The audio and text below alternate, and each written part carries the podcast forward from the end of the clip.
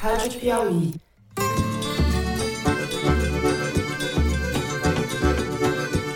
Olá, sejam muito bem-vindos ao Foro de Teresina, o podcast de política da revista Piauí. O que a reunião do Conselho de Segurança vai fazer é levar a discussão das propostas que o presidente Lula fez no dia de ontem, que é justamente das medidas de, de caráter humanitário. Eu, Fernando de Barros e Silva, na minha casa em São Paulo, tenho o prazer de conversar com os meus amigos José Roberto de Toledo, aqui pertinho. Opa, Toledo. Opa, Fernando. Opa, Ana Clara que algumas crises elas afetam o Brasil. Hoje, agora, por exemplo, é um momento. A gente está aqui é, segurando volatilidade, os mercados andaram aí muito nervosos, na época até antes mesmo desse conflito. E Ana Clara Costa, que essa semana substitui Thaís Bilenque. Oi, Ana Clara, no Rio de Janeiro. Tudo bem? E aí, Fernando? Oi, Toledo. Bom estar aqui com vocês. Olha o processo que foi feito desde o início até se chegar aquele dia, 8 de janeiro. E a pauta era muito clara: golpe, intervenção federal. Bom, sem mais delongas, vamos aos assuntos da semana. A gente abre o programa pelo assunto que monopoliza as atenções e assombra o planeta há quase uma semana, desde que o Hamas, que controla a faixa de Gaza, fez o maior ataque terrorista já cometido contra Israel que deu início a uma guerra que não sabemos onde e como vai parar. Desde o último sábado até essa quinta-feira, se contabilizava cerca de 1.300 mortos em Israel, a imensa maioria de civis, brutalmente assassinados, e mais de 1.500 mortes em Gaza, saldo da resposta israelense. Resposta que até essa quinta se deu por bombardeios, tanto por terra com canhões, como bombardeios aéreos. O exército israelense está posicionado na fronteira da faixa de Gaza e uma eventual invasão do território, onde vivem cerca de 2 milhões e 300 mil palestinos em condições precárias, pode agravar muito o conflito, atraindo outros atores como o Hezbollah e até o Irã para o centro da guerra, o que seria, sem exageros, catastrófico. Por enquanto, Israel cortou a luz, a provisão de mantimentos de combustível em Gaza, condicionando o fim do bloqueio à libertação dos reféns em posse do grupo terrorista. Ninguém sabe ao certo quanto eles são, estima-se que entre 140 e 160 pessoas, incluindo crianças. No primeiro bloco, nós também vamos falar da posição da diplomacia brasileira diante do conflito e dos esforços do governo para repatriar os brasileiros que estão em Israel ou em Gaza. Nessa sexta-feira, a reunião do Conselho de Segurança da ONU, temporariamente presidido pelo Brasil, deve tratar do drama humanitário e propor medidas para que a população estrangeira possa deixar a zona de conflito o quanto antes. No segundo bloco, a gente trata das consequências econômicas da guerra, do impacto que o conflito já tem e, sobretudo, que pode ter sobre o preço do petróleo e como isso ainda pode afetar o Brasil, que já vinha sofrendo uma redução das expectativas para o segundo semestre. Neste bloco, acho que teremos que juntar o Hamas, o Centrão e a reforma tributária, essa trinca improvável. Por fim, no terceiro bloco, a gente vai tratar das investigações sobre Bolsonaro e seus associados. A delação de Mauro Cid parece complicar cada vez mais a vida do ex-presidente. Em compensação, ou por outro lado, a direita bolsonarista ganhou fôlego nas redes e encontrou no ataque do Hamas uma maneira de atingir o governo do PT. Estamos no Brasil, estamos no mundo das fake news. É isso, vem com a gente.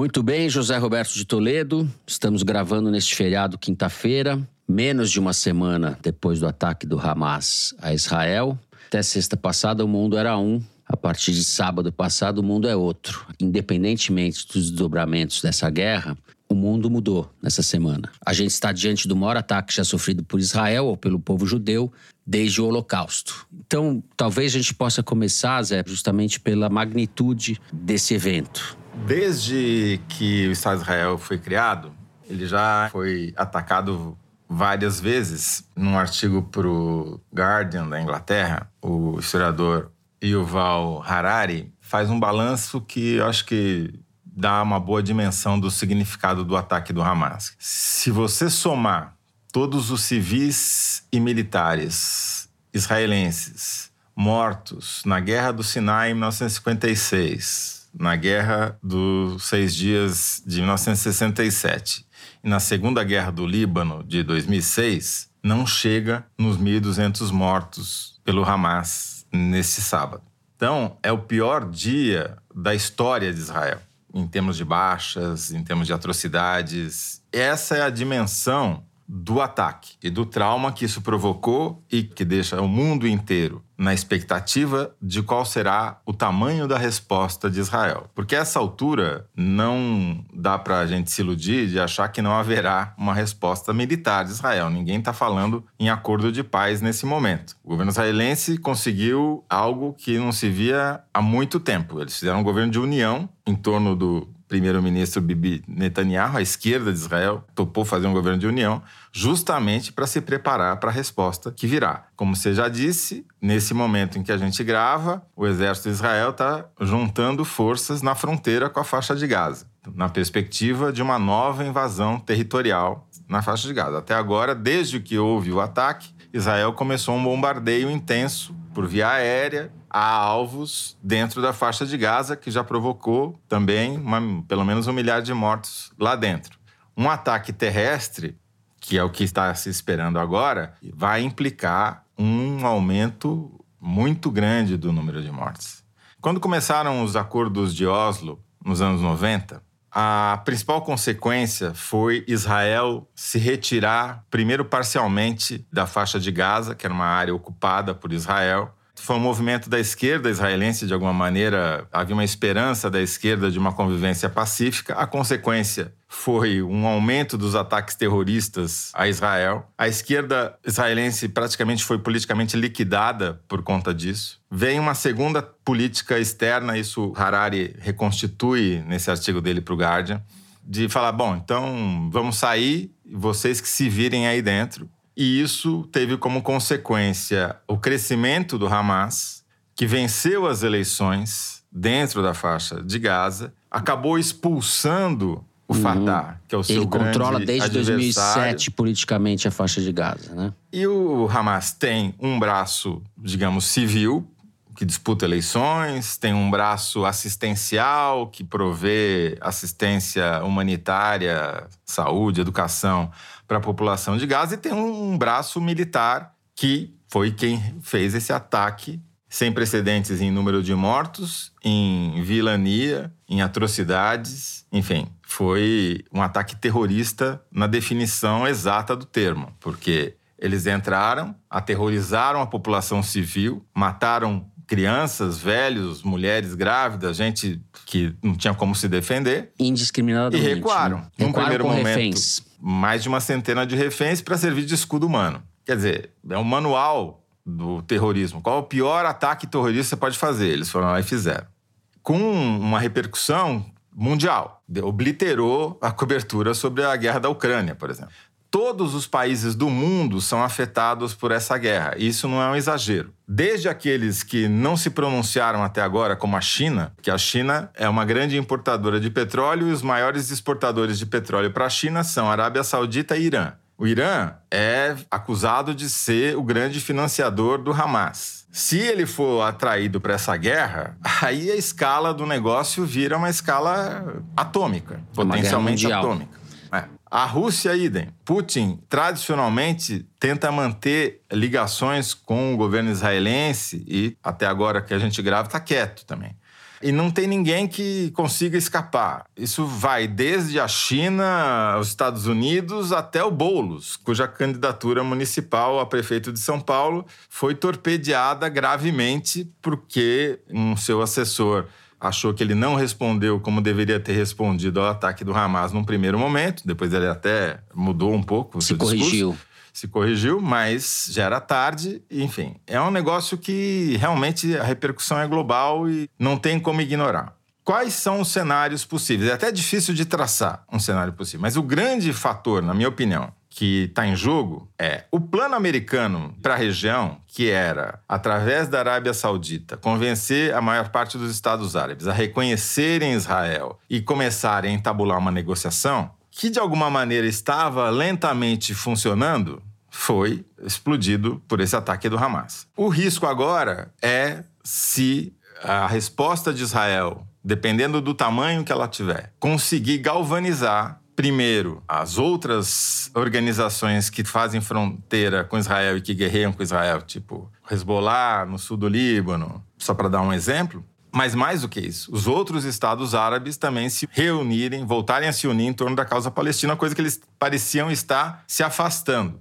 E o Irã. O Irã é um grande mistério, porque, embora tenha essa ligação histórica de financiamento do Hamas, a inteligência americana, né, os serviços de segurança americanos no exterior, serviço a CIA principalmente, está dizendo que nos primeiros relatórios que não há evidências de envolvimento direto do Irã nesse ataque específico. Até as forças paramilitares iranianas que costumam dar apoio ao Hamas ficaram surpresas com esse ataque, não estariam sabendo. Não dá para saber se isso é verdade ou não. O Hamas agradeceu publicamente o Irã pelo apoio. Mas aí, qual que é o interesse? O Hamas quer atrair o Irã para o conflito. E os Estados Unidos querem afastar o Irã do conflito para que ele fique circunscrito a Israel e a faixa de Gaza, que parece quase uma missão impossível hoje. Agora, se o Irã entrar na guerra, aí as consequências são imprevisíveis, porque você está falando de dois dos estados. Israel é o estado militarmente mais forte da região, mas o Irã tem um exército muito poderoso também e está à beira de adquirir capacidades nucleares. Então é esse o quadro, Fernando. É um quadro de expectativa global sobre o que vai acontecer. A tentativa dos Estados Unidos, de outros países, é tentar evitar o pior, que seria um alastramento da guerra para toda a região, envolvimento principalmente do Irã. Mas, efetivamente, nesse momento, ninguém é capaz de dizer o que, que vai acontecer. Vou pôr a Ana Clara na conversa para a gente tratar um pouco da posição brasileira. O Brasil ocupa provisoriamente a presidência do Conselho de Segurança da ONU este mês. É uma coincidência. Isso dá um peso, dá uma visibilidade que o Brasil não teria se não ocupasse esse cargo. Amanhã, sexta-feira, hoje, para vocês ouvintes que estão nos, nos acompanhando, Há uma segunda reunião do Conselho de Segurança, foi convocada, né? A gente não sabe o que pode sair dela. Mas, Ana Clara, a gente sabe a situação delicada que o Lula está enfrentando. O Lula que tinha e tem a intenção de marcar esse terceiro mandato dele pela política externa. Ele estava numa ofensiva, está numa ofensiva. Esse primeiro ano de governo dele se caracterizou por isso. E agora a gente está diante de um tremendo, vou usar um eufemismo, abacaxi.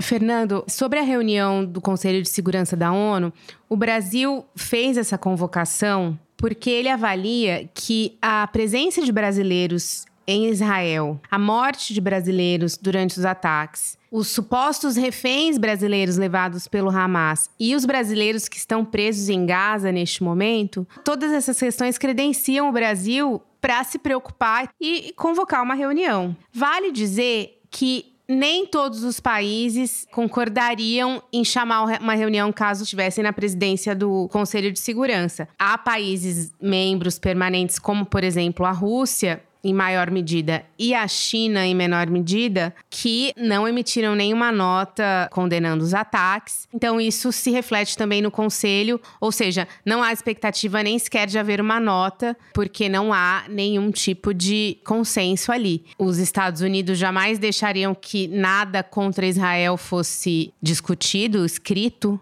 e a Rússia e a China também não permitiriam que isso acontecesse em relação à, Palestina. O que eles devem fazer é discutir as questões humanitárias envolvendo isso e discutir é, a questão dos reféns. É, há uma, uma questão lateral também que está sendo discutida, segundo as fontes com quem eu conversei, algumas fontes do Itamaraty, que alguns países que adotam a nomenclatura multilateral para terrorismo, ou seja, é, classificam como organizações terroristas apenas aquelas que a ONU classifica como terroristas, como, por exemplo, o caso da Al-Qaeda, é, alguns países têm começado a rever internamente essas regras. Ainda não há uma definição, pelo menos dos países membros, mas isso começou a ser discutido.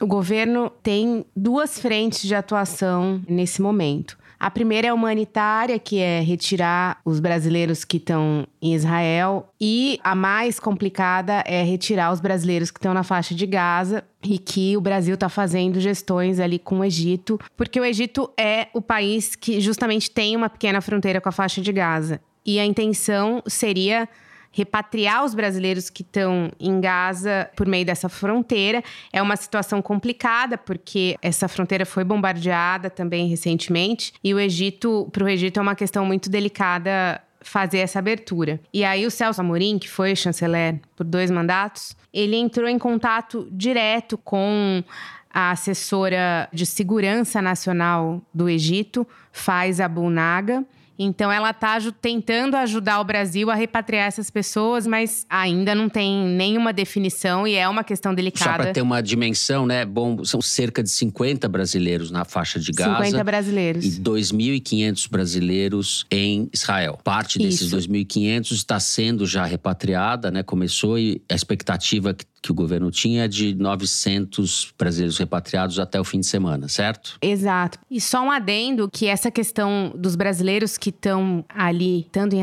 Israel quanto em Gaza, sobretudo em Gaza, isso hoje é considerada questão prioritária do governo e uh, foi instalado um gabinete de crise na assessoria internacional, que é a assessoria do Celso Amorim.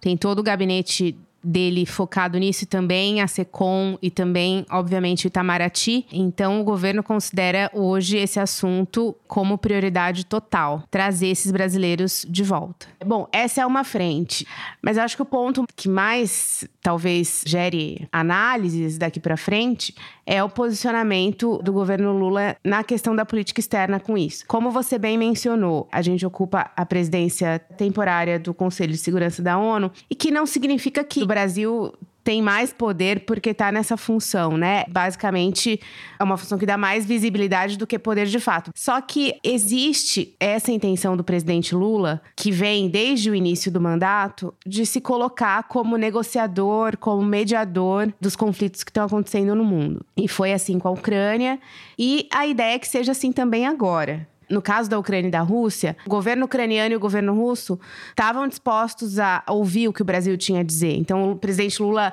emitiu uma mensagem pública de paz e tal, e isso gerou respostas da diplomacia ucraniana, da diplomacia russa.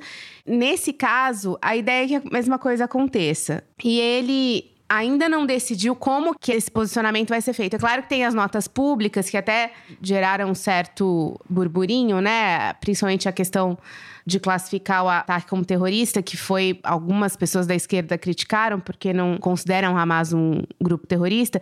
Então foram alguns posicionamentos públicos que ele teve, mas ainda eles estão numa estratégia de como o Lula vai se colocar e se haverá espaço para que ele seja ouvido tanto por Israel quanto pelas lideranças palestinas. Eu acho que vale a gente relembrar aqui um pouco do histórico do Brasil com essa questão, né?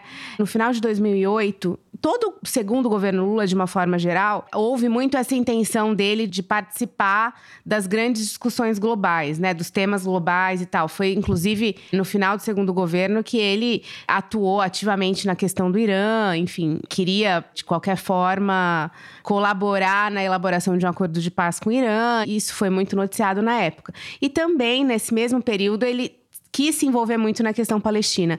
No final de 2008, quando o Estado de Israel atacou a faixa de Gaza, iniciou, na verdade, um ataque à faixa de Gaza, que acabou matando muitas pessoas, o governo Lula atuou muito fortemente nisso. Ele enviou o Celso Amorim para conversar com a ministra das Relações Exteriores de Israel, para ver a disposição de Israel para que fosse votada uma resolução na ONU que diminuísse o impacto dessa ação armada, propôs que houvesse um cessar-fogo. Se foi eficaz ou não, a gente não sabe, mas assim, ele quis protagonizar muita coisa ali naquele momento. E naquele momento, Israel não se mostrou disposta a cooperar. Então, quando quando o Celso Amorim propôs essa resolução, ou tentou pelo menos aventar essa possibilidade, a ministra de Israel nem quis ouvir. Isso até vou falar para vocês, está no livro Teran, Ramallah e Doha, que foi escrito pelo próprio Celso Amorim, que ele conta detalhes uhum. dessas tratativas. De quando é esse livro, Ana? Esse livro é de 2015. Uhum. Inclusive com notas do que o Lula disse, das ligações que foram feitas. Então você tem um histórico do Brasil nesse conflito, não dá para dizer que é crítico a Israel, mas de fato houve um momento em que o Brasil tentou atuar e Israel não se mostrou muito disposta. Então, eu acho que a gente tem que levar isso em conta quando a gente analisar também os próximos posicionamentos do Brasil em relação a isso. Eu conversei com o chanceler Mauro Vieira essa semana e ele disse que a posição do Brasil vai ser praxe, né, de não alinhamento automático, ou seja, não vai se alinhar automaticamente nem com Israel e nem com as lideranças palestinas, tentando ocupar ali uma posição de neutralidade, mas sem se privar também de críticas e de condenações quando for necessário, que é um pouco a posição protocolar do Itamaraty. Mas eu acho que, considerando todo o histórico, é muito difícil que o presidente Lula não queira se envolver nesse caso. Eu acho que a gente deve esperar uma postura dele similar ao que aconteceu com Rússia e Ucrânia. A primeira nota do Itamaraty, ela condenava os ataques, mas não qualificava os ataques como terroristas, por exemplo. Né? E o Lula, vendo as imagens das atrocidades, resolveu se pronunciar e foi uma linguagem muito mais dura do que a linguagem do Itamaraty, falou em ataque terrorista. Isso por causa das imagens que estavam circulando nas redes sociais. Né? Ou seja, houve uma complementariedade, não é que foi uma oposição. Ah, o Sim. Lula. Sim. Não. Ele avançou o sinal Uhum. além do que a linguagem diplomática permitiria, porque Tá foi um certo. pronunciamento mais político, digamos assim. Você usou uma palavra que estava na minha boca aqui, que eu ia introduzir no no- na nossa conversa, que é complementariedade. Que existe uma complementariedade política entre o Hamas e o governo do Bibi Netanyahu, né? Uma liderança de direita, historicamente, que foi caminhando para a extrema-direita, se aliou aos grupos mais radicais da extrema-direita. Ele não era uma liderança de extrema-direita na sua origem. Ele está no poder há muito tempo, são seis mandatos. E nos últimos anos, ele se aliou, ele está fazendo um governo de extrema direita. E antes do ataque terrorista do Hamas, o que se discutia em Israel era justamente o garrote que ele estava tentando fazer contra o judiciário para ampliar seus poderes, etc. E sufocar a maneira como tem acontecido em várias partes do mundo e como Bolsonaro queria fazer aqui, sufocar o sistema de pesos e contrapesos dos regimes democráticos. Eu queria voltar para os atores principais da guerra, que são o Hamas e o governo de Israel, porque houve nos últimos anos um claro retrocesso nas negociações a respeito da criação de um Estado palestino independente.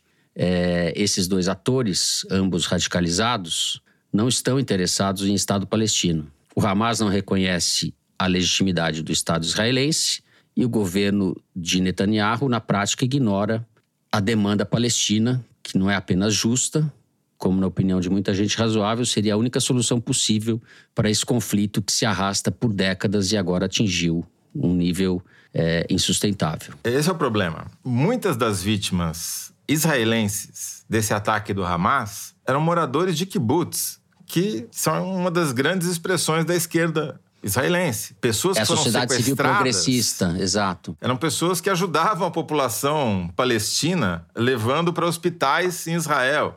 O Hamas conseguiu prejudicar a esquerda no mundo inteiro e beneficiar a direita no mundo inteiro. Esse ataque do Hamas, ele é uma coisa bestial, mas ele é uma coisa planejada. Você destruiu um plano de reorganização geopolítica, que era o plano americano de unificar os Estados Árabes para reconhecer Israel e com isso diminuir as tensões, essa teoricamente era a ideia, e isolar o Hamas na faixa de Gaza e falar: se vira aí. O que aconteceu foi isolou, cercou, bombardeou e não deu nenhuma chance de você formar um estado, uma cidade independente ali.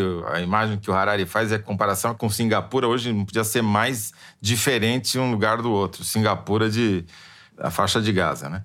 Agora, hoje não há opção que não seja militar para Israel. Eu não tô. Não, não é julgamento de valor. Porque o que, que havia até sábado?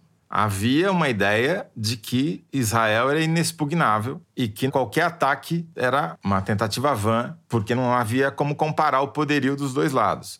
Hamas acabou com essa ideia. Israel precisa reconstruir essa ideia. E o único jeito de reconstruir essa ideia é lançando um ataque militar contra a faixa de Gaza. Eu não estou entrando no mérito moral, só estou falando de como os israelenses já se pronunciaram dizendo que vai ser isso. E vai ser uma operação dificílima, porque é também ilusório achar que o Hamas fez o que fez e não previu o segundo passo desse jogo. Eles têm a experiência das outras duas invasões terrestres já feitas pelo exército israelense. Numa delas, para vocês terem uma ideia, eles se vestiam com as roupas das forças de defesa de Israel para infligir ainda mais baixas, porque se misturavam ali dentro. Um território extremamente compacto, com 2 milhões e meio de pessoas, cheio de prédio. Claramente eles apostam no caos e na eventual entrada no conflito do Hezbollah pelo sul do Líbano, que já, já amplia essa catástrofe, e até o Irã, como a gente falou no começo. Né? O Hamas está apostando, digamos, na escalada do caos. E e é muito difícil essa invasão de Israel. Eles estão entrando numa armadilha, de alguma maneira. Então, vai ter baixas, obviamente, muito mais baixas do lado civil palestino, mas vai ter muita baixa, provavelmente, do lado das forças de defesa de Israel, né? Israel não entrou até agora porque, primeiro, estava acumulando forças, tem que convocar os reservistas, aí é bom explicar, reservista israelense não é a mesma coisa que reservista brasileiro. Reservista israelense é quem já teve experiência de batalha. Então, são tropas mais qualificadas até do que os jovens que estão lá pela primeira vez enfrentando a guerra, entendeu? Convocaram 300, mais de 300 mil soldados. E estão convencendo os Estados Unidos a darem munição, equipamento militar de última geração, enfim. É nesse momento que nós estamos, à espera da grande guerra que se avizinha. Bom, o assunto é interminável, mas nós temos que encerrar o primeiro bloco do programa. No segundo, a gente, de certa forma, continua falando disso, mas sobre os impactos econômicos e especificamente sobre a situação da economia brasileira. Já voltamos.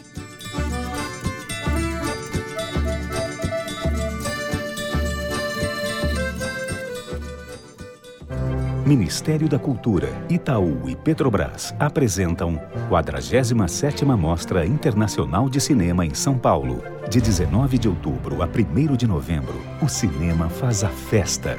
Um mundo de filmes para você. Consulte a programação em mostra.org e participe. Parceria Sesc. Patrocínio SP Cine. Copatrocínio Desenvolve SP.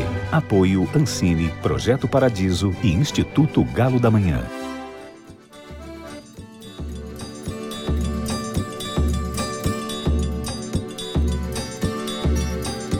Muito bem. Zé, vamos continuar com você para não perder o, o, fio da meada. O mundo espera para ver o tamanho do massacre em Gaza, né? Mas o impacto econômico é inevitável. Talvez a gente possa começar falando do impacto global e caminhamos para uma análise mais detida do que pode acontecer no Brasil. O principal impacto direto é o preço do petróleo, mas não só também pode vir a ter um impacto, por exemplo, sobre as taxas de juros americanas e ambas, as, esses dois indicadores são cruciais para a economia brasileira, mas isso a Ana Clara vai falar daqui a pouco. O que estava acontecendo com o preço do petróleo? O preço do petróleo vinha subindo nos últimos meses. Ele saiu ali de um, de um patamar na faixa dos 85, 87 dólares barril, se a gente fala do Brent, né? E a partir de final de agosto começou a subir e chegou a bater 96, 97, beirou 100 dólares o barril, que teve um crescimento muito grande porque o cartel dos países produtores, a OPEP mais a Rússia, impôs um limite de produção, então diminuiu a oferta de petróleo no mundo e isso provocou uma alta dos preços. Quando aumenta muito rápido e muito o preço do petróleo, você acaba destruindo o mercado, porque começa a ficar muito caro para as pessoas, por exemplo, abastecerem seus carros com gasolina. E aí você destruindo o mercado diminui a demanda, porque as pessoas param de consumir gasolina, começam a pegar outros meios de transporte e diminui a demanda, cai o preço. E foi o que aconteceu ao longo desses últimas semanas. O preço saiu lá da 96, 97 dólares o barril e chegou a cair para 84. 4. O que, que aconteceu nesse período também? O Irã cresceu as suas exportações de petróleo durante esse período, aproveitando que os Estados Unidos fizeram meio vista grossa as sanções que tinham imposto ao Irã, porque também os Estados Unidos não queriam que o preço do petróleo disparasse. Então, fizeram vista grossa, o Irã conseguiu aumentar as suas exportações, que era bom para a economia iraniana, convinha aos Estados Unidos, e isso derrubou o preço do petróleo, entre outros fatores, né? Até sábado. De sábado para cá, o preço chegou a subir 5%, deu uma caída, agora está ali mais ou menos oscilando em torno de 87 dólares o barril, que é o patamar um pouco acima do patamar que estava quando começou a alta dois meses atrás. Mas ele está nesse patamar na expectativa justamente do que vai acontecer nos próximos dias e semanas na resposta militar israelense, para ver se o conflito vai se expandir ou não. Se envolver o Irã, aí o preço do petróleo vai disparar. Acho que vai disparar. Conversei com um especialista em petróleo que também acha que pode chegar a 100 dólares o barril até ultrapassar essa barreira. Né? Porque o Irã é um grande produtor de petróleo, um grande exportador de petróleo. Se ele é envolvido na guerra, aí obviamente os Estados Unidos vão aumentar as restrições às exportações iranianas isso vai ter uma série de consequências. Se os Estados Árabes se unirem em torno da Palestina, aí então não dá nem para prever o que pode acontecer. Esse é um aspecto. O outro é, quando os Estados Unidos se envolvem militarmente num conflito, a tendência é a taxa de juros americana subir. O governo americano tinha sinalizado até a semana passada que ia parar de subir a taxa de juros, o que ajudaria a economia brasileira, porque você não tem concorrência, digamos assim, em atrair dólares para o Brasil. Né? Até troquei uma mensagem rápida com a Haddad sobre isso. Falei, ah, o grande indicador é a taxa de juros. Se parar de subir, já está bom, mas se voltar a subir, é um grande pepino para a economia brasileira. Mas o ponto é esse, quer dizer, a economia global também está na expectativa do que vai acontecer na faixa de Gaza. Está o mundo inteiro olhando para lá. E isso vai ter implicações na vida de todo mundo, porque se subir o preço do petróleo, vai subir o preço dos combustíveis no Brasil. Isso tem impacto na inflação, piora a vida de todo mundo. Ana Clara, vamos falar um pouco mais do Brasil. Bom, assim, falando especificamente da economia, a gente tem questões muito internas, né? E que parece aquele filme do Dia da Marmota, né? Todo dia a mesma coisa. Por exemplo, né? O Haddad hoje está em Marrakech para o encontro anual do FMI. Estamos na quinta-feira gravando este podcast e ele acabou de fazer um aceno à política fiscal mais restritiva e tal, que o Brasil está perseguindo zerar o déficit no ano que vem, o que já é esperado que não consiga, né? Mas o fato de perseguir já é uma sinalização boa. Mas o fato é que, assim, nessa viagem, o Haddad está lá tentando dizer que as coisas vão caminhar dentro dos eixos, embora tenha muita coisa acontecendo aqui no Brasil que atrapalhe. Recentemente, durante a viagem do Lula para a ONU, em setembro, que o Haddad foi também, ele estava lá querendo falar da agenda verde, que são os temas que acabam interessando nesses foros de discussão globais, né? Multilaterais e tal. É agenda verde, economia verde e tal, meio ambiente. Estava muito focado nessa agenda e, no entanto, aqui no Brasil, mesma coisa. O déficit, que a gente não vai conseguir zerar. Os projetos que ele tinha de aumentar a arrecadação, não por meio de um aumento generalizado de impostos, mas por meio da retirada de benefícios fiscais de pessoas que talvez não precisem desses benefícios, como os donos de offshore e fundos exclusivos, por exemplo. Então, ele estava na ONU falando dessa agenda verde, mas o problema era aqui no Brasil, porque ele não estava conseguindo deixar o projeto de lei que tributa esses fundos do jeito que ele pensava. Quando ele foi, por exemplo, para a reunião dos BRICS em Joanesburgo em agosto, junto com Lula de novo, novamente o assunto era muito essa agenda verde, agenda de indústria, de trocas comerciais, etc. E o problema no Brasil continuava sendo o mesmo. Então, Arthur Lira e projetos de lei para aumentar a arrecadação que o Haddad tinha em mente e que, em razão do Congresso e dos milhares de grupos de interesse que atuam para isso, ele não estava conseguindo. Então, a gente está vivendo uma situação que se repete nesse semestre, que foi diferente do primeiro semestre, né? Que o Haddad tinha apresentado o plano que ele tinha, o plano tinha sido bem aceito, o Arthur Lira aparentemente estava cooperando, né, com esse plano de aumento da arrecadação e passou o primeiro semestre, as demandas do Centrão começaram a ficar bastante volumosas, né? Um centrão bastante guloso ali na vontade de cargos e de emendas e de muito dinheiro. E esses projetos que no primeiro semestre pareciam que estavam caminhando bem, que havia uma intenção, principalmente da Câmara dos Deputados, de abraçar essa necessidade da economia decolar, isso passou a mudar. E o Arthur Lira, que era um aliado do Haddad naquele período, agora deixou de ser aquele ponto em que o governo poderia contar pelo menos na agenda econômica. O governo sabe que não pode contar com a Arthur Lira para praticamente nada, mas assim, a agenda econômica, o Lula via governabilidade nessa agenda. E o que está acontecendo agora é que o Arthur Lira viu que ele tinha o poder dessa agenda de certa forma, né? Então passou a usá-la para conseguir aumentar o seu feudo dentro dos órgãos públicos e dos ministérios. Uma das questões que está em jogo é a, nomeação para presidência e diretorias da Caixa, né? Que é um pleito do Arthur Lira. E eu gostei que você falou de Arthur Lira e do Centrão, porque eu achei que a gente fosse passar o programa sem pronunciar essas duas palavras. Mas né? como? Agora estou me sentindo em casa. Centrão, Arthur Lira, Foro de Teresina. né? Pensei que a gente fosse passar um programa sem falar deles, é. Não, eu tô Não. me segurando aqui pra falar do Arenão. Fala do Arenão, então, Zé. Problema nesse minuto, a Ana Clara está coberta de razão, como sempre, mas nesse minuto o grande pepino chama-se Senado Federal. A Pra Ser Justo, que é uma organização que acompanha a reforma tributária desde o começo e faz um trabalho muito bom, fez um Ah, pra levantamento. ser justo é o nome da organização. Eu pensei que era pra ser justo, você estava falando. Pra Não, ser justo. Para ser justo, porque é justamente a reforma tributária, o espírito da reforma tributária é que seja mais justo a cobrança de impostos, né? Pois bem, para ser justo está acompanhando desde o começo, fez um ótimo trabalho, já citei aqui antes. E essa semana eles fizeram um relatório que é assustador. Elas analisaram 310 emendas apresentadas só por senadores, porque a reforma tributária foi aprovada na Câmara e está agora no Senado ao projeto que foi aprovado na Câmara. E a conclusão é inacreditável. Dessas 310, duas em cada três, 66%, pioram a reforma tributária.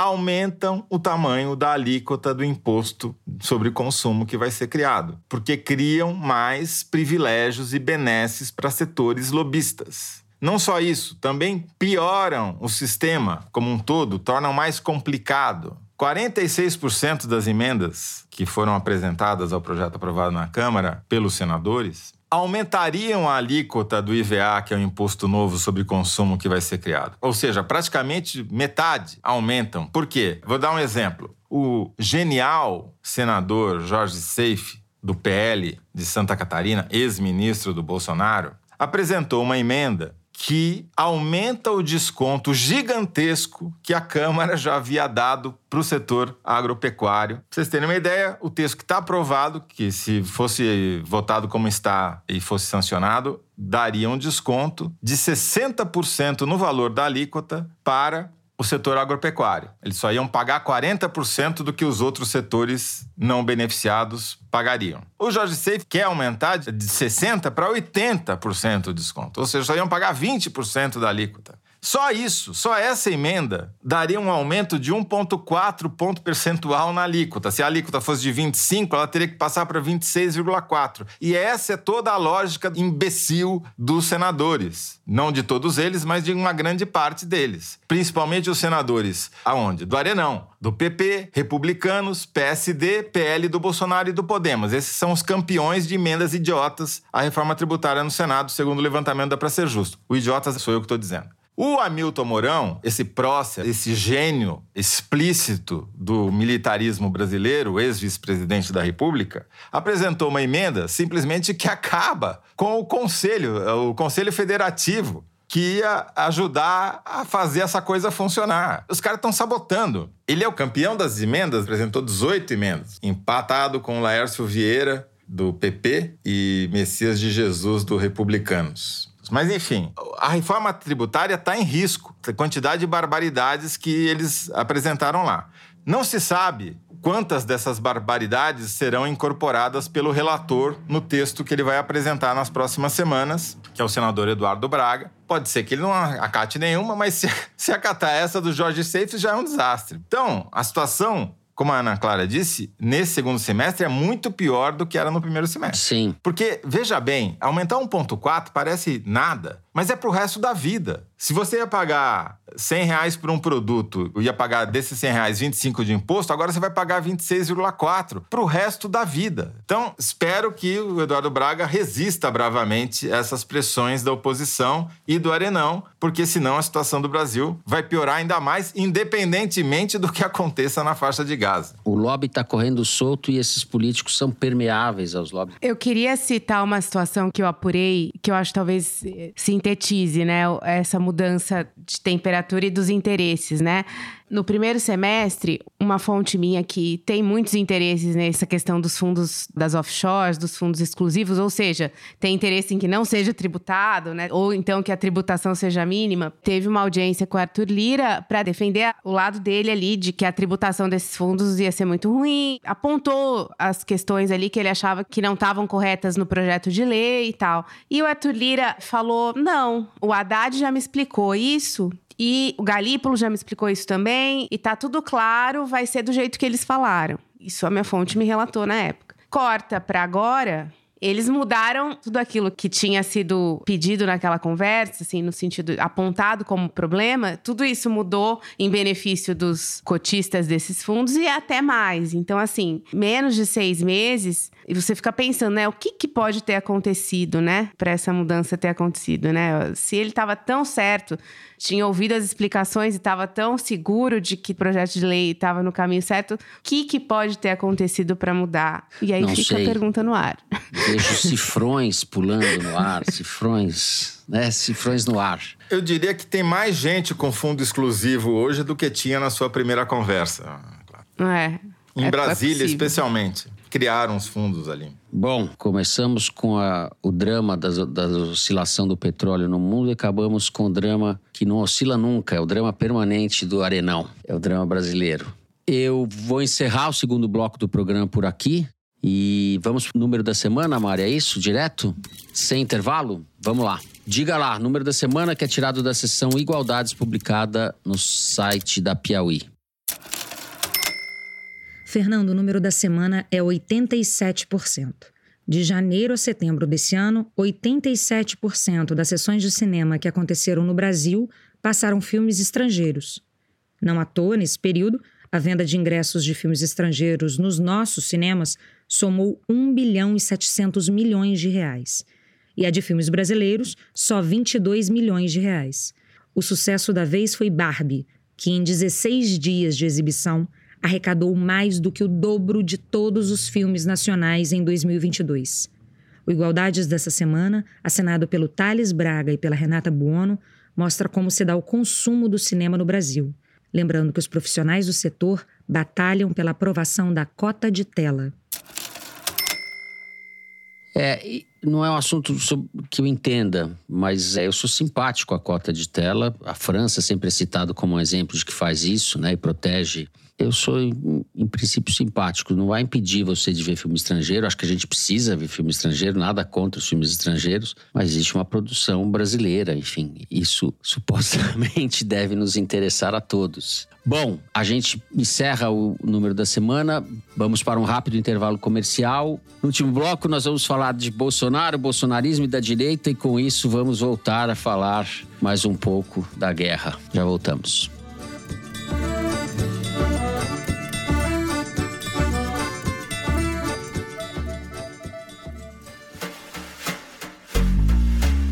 Festival Piauí de Jornalismo nos dias 2 e 3 de dezembro, também na Cinemateca Brasileira em São Paulo, o jornalista Roberto Cais e o humorista Afonso Capelaro vão apresentar a oficina de humor Piauí Herald, porque fazer humor satírico em formato jornalístico não é fazer humor, é fazer jornalismo com humor.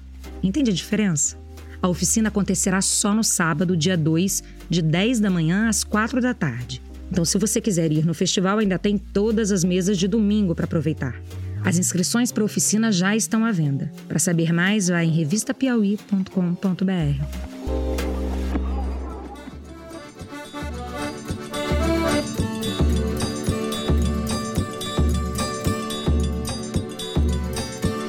Muito bem, Ana Clara, vamos começar com você.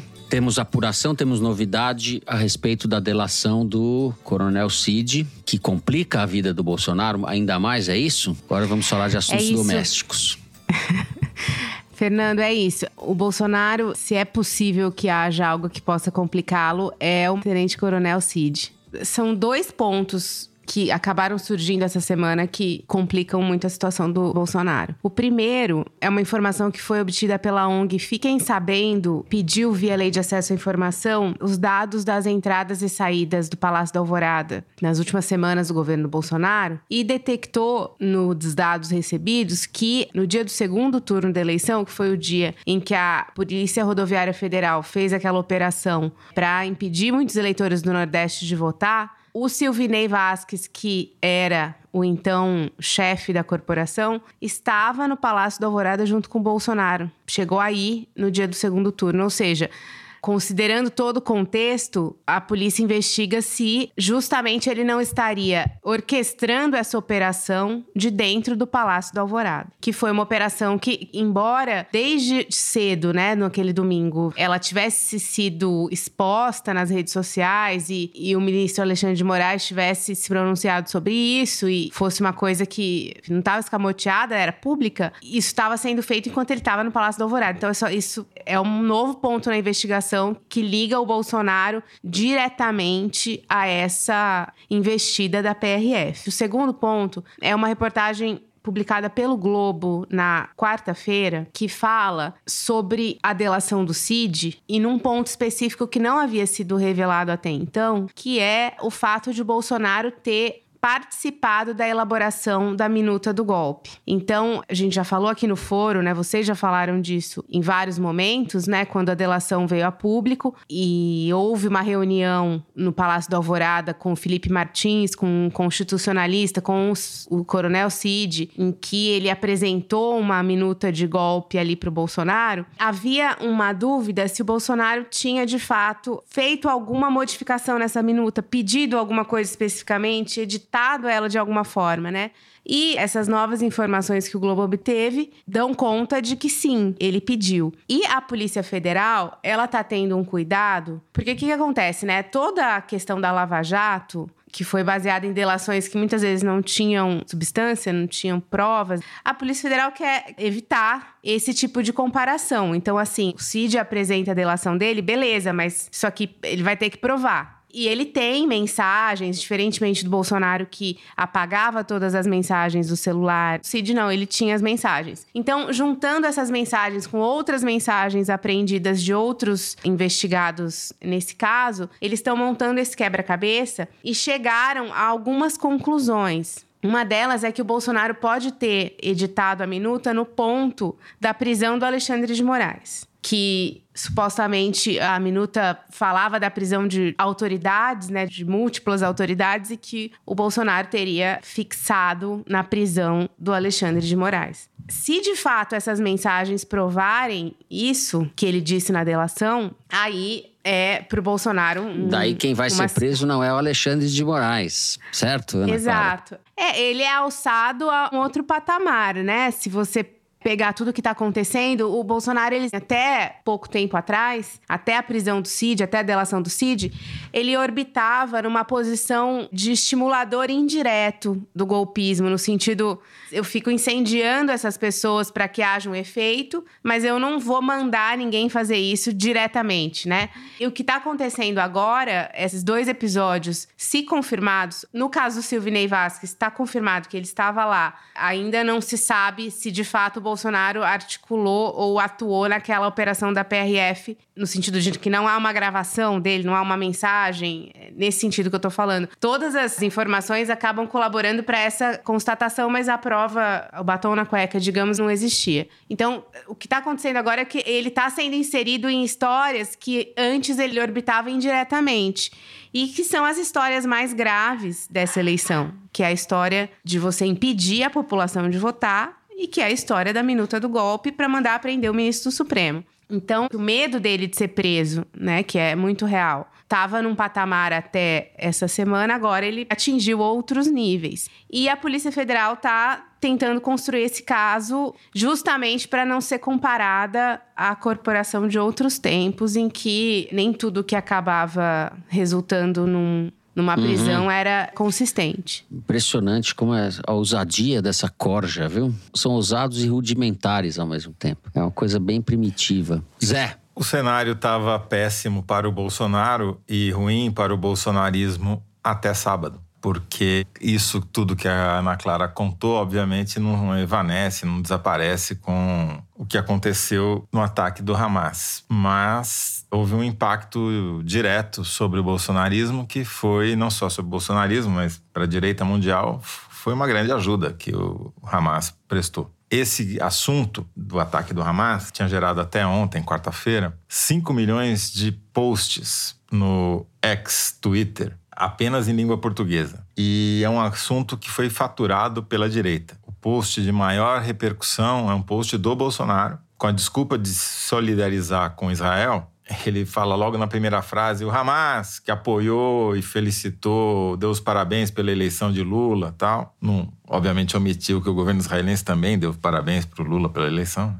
Então ele conseguiu, o bolsonarismo conseguiu sair dos buracos em que se estava escondido durante essa crise está faturando politicamente, está ganhando por larga margem essa disputa nas redes pelo discurso e da pior maneira possível não é só aqui, mas a direita está fazendo uma falsa equivalência terrível. Ela está equiparando o povo palestino ao Hamas, como se fossem a mesma coisa e não houvesse divergências internas que há efetivamente. Né? E com isso justificando qualquer coisa, qualquer atrocidade que venha a ser cometida contra os palestinos. Mas o objetivo deles não é esse. O objetivo qual é? É dizer o seguinte: povo palestino é igual a Hamas, que é igual a terrorismo, que é igual a atrocidades. Por que fazer essa associação? Porque estão usando isso para dizer qualquer pessoa que algum dia na vida pousou com uma foto da bandeira palestina ou apoiando o movimento de emancipação da Palestina automaticamente está sendo associada às atrocidades cometidas pelo Hamas no último final de semana. Né? Isso está generalizado nas redes da direita no mundo, mas no Brasil especificamente está sendo usado com grande vitória por parte da direita bolsonarista. Para ter uma ideia, nos últimos sete dias, o Boulos, que é um dos que foi associado aos atos cometidos pelo Hamas, ficou em sexto lugar como uma das personalidades políticas mais buscadas no Brasil. Não é nem crescimento, é o número de buscas. Está atrás apenas do Lula, do Bolsonaro, da Samia Bonfim, que teve o irmão assassinado no Rio de Janeiro, do Jair Renan, do Alexandre de Moraes, aí vem o Guilherme Boulos. Tanto os levantamentos da Palver nos 40 mil grupos públicos de WhatsApp, quanto os da Arquimedes no ex-Twitter, mostram exatamente a mesma coisa. É uma discussão está sendo capitalizada pela direita. É um fenômeno não só brasileiro, mas é um fenômeno mundial.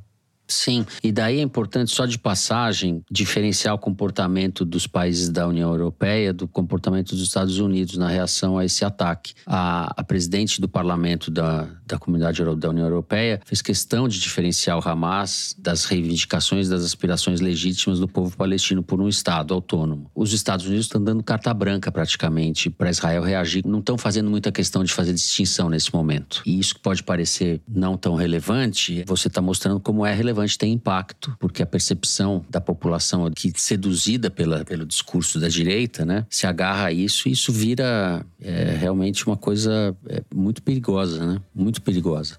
Foi cheio de informação esse bloco, informações da cozinha do bolsonarismo e dos humores das redes aí, que sempre é importante. Eu vou encerrar então o terceiro bloco do programa aqui. Antes do Kinder Ovo, temos um rápido intervalo. Já voltamos.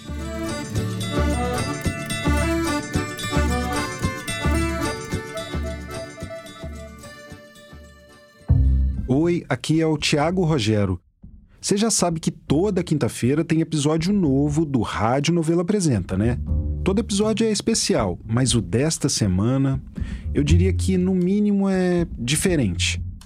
É a continuação de uma história que a gente começou a contar na semana passada é a história do passado escravocrata da família da Branca Viana, a apresentadora do Rádio Novela Apresenta e presidente da Rádio Novelo.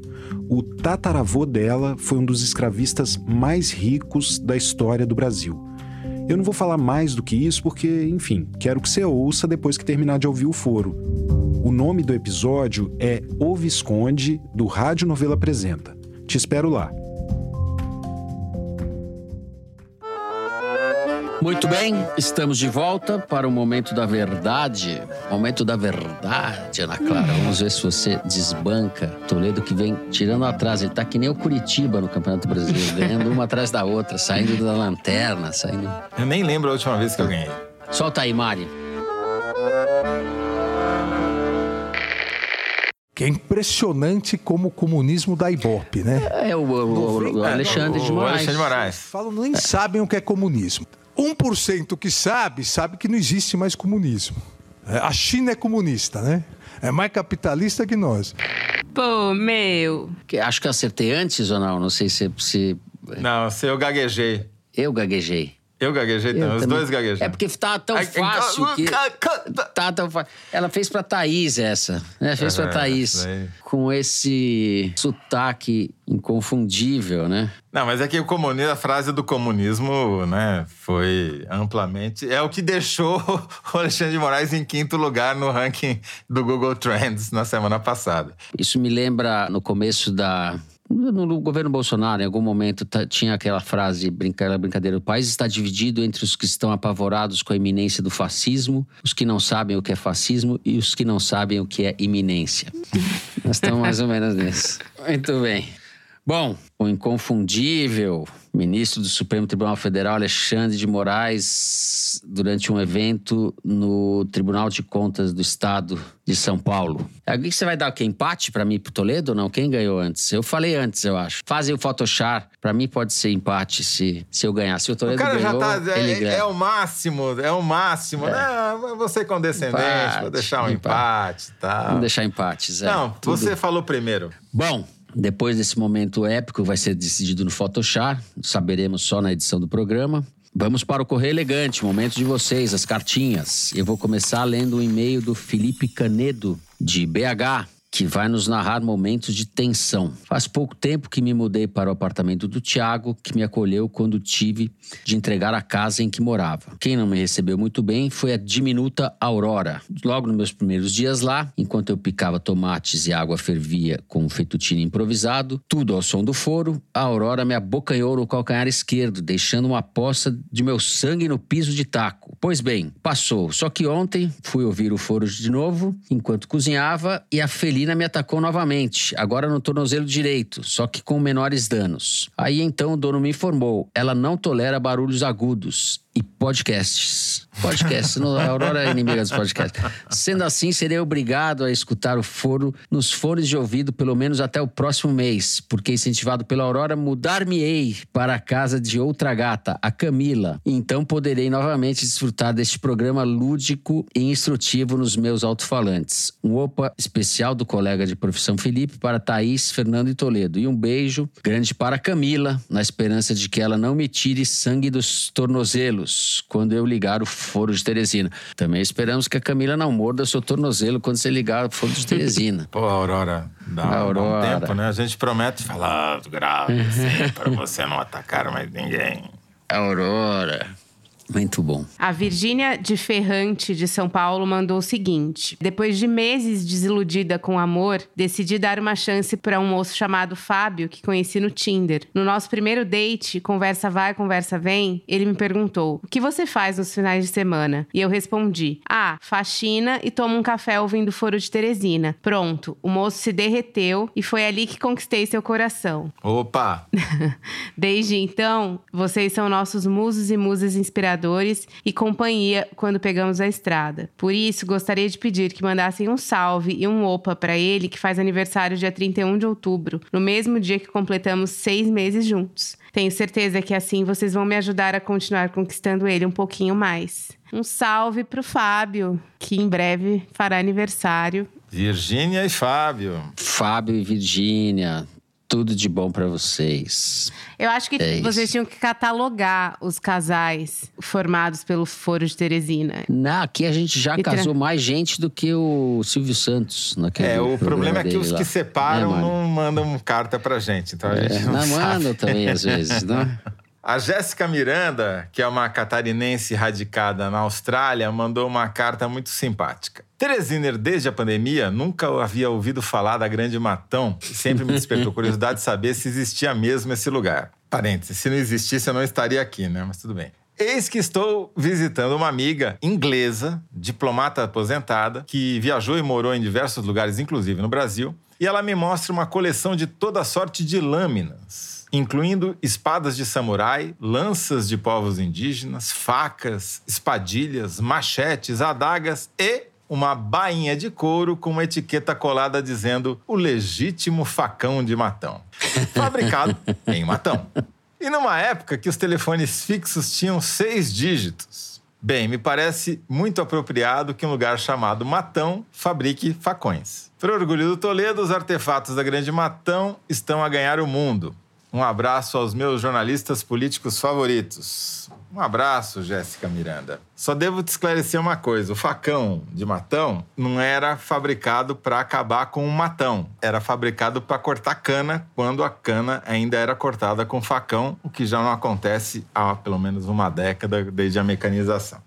Muito bem. A Grande Matão é que nem o sertão do Guimarães Rosa, está em toda parte. Exatamente. O sertão é o mundo, o a Grande Matão original é o do livro era Grande Matão Veredas, mas ele achou que ninguém. Grande Matão Veredas, claro. Essa revelação estava faltando no programa. Grande Matão Veredas. Ainda será escrito. Esse você tem que escrever, Zé. É, vou Gostei. que- Pô, ficou poético. É, ficou bonito. Poético. Nossa, saudade desse livro. Saudade dos meus 19 anos quando eu li esse livro. Eu nem lembro Tá dos vendo? 19 Nossa anos. Senhora. Muito bem, hora de acabar o programa, né? Depois dessa grande Matão Veredas, só nos resta acabar o programa de hoje. Se você gostou, não deixe de seguir e dar five stars pra gente no Spotify. Segue no Apple Podcast, na Amazon Music, favorita na Deezer. Se inscreva no Google Podcast, no Castbox ou no YouTube. O Foro de Teresina é uma produção da Rádio Novelo para a revista Piauí, com a coordenação geral da Evelyn Argenta. A direção é da Mari Faria e a produção da Maria Júlia Vieira. O apoio de produção é da Bárbara Rubira, a edição é da Evelyn Argenta e do Thiago Picado. A finalização e a mixagem são do Luiz Rodrigues e do João Jabassi, do Pipoca Sound. Jabassi que é também o intérprete da nossa melodia tema, composta por Vânia Salles e Beto Boreno. A nossa coordenação digital é da Bia Ribeiro, a checagem do programa do João Felipe Carvalho e a ilustração no site do Fernando Carval. O foro foi gravado nas nossas casas. Eu me despeço então do meu amigo José Roberto de Toledo. Tchau, Toledo. Tchau, grande Fernando Barros. Tchau, grande Ana Clara Costa. Até a semana E que vem. E Ana Clara Costa, sempre muito bem-vinda. Tchau, Até Ana. a próxima. Obrigado, tchau, tchau. Ana. Até. É isso, gente. Boa semana a todos. Até a semana que vem.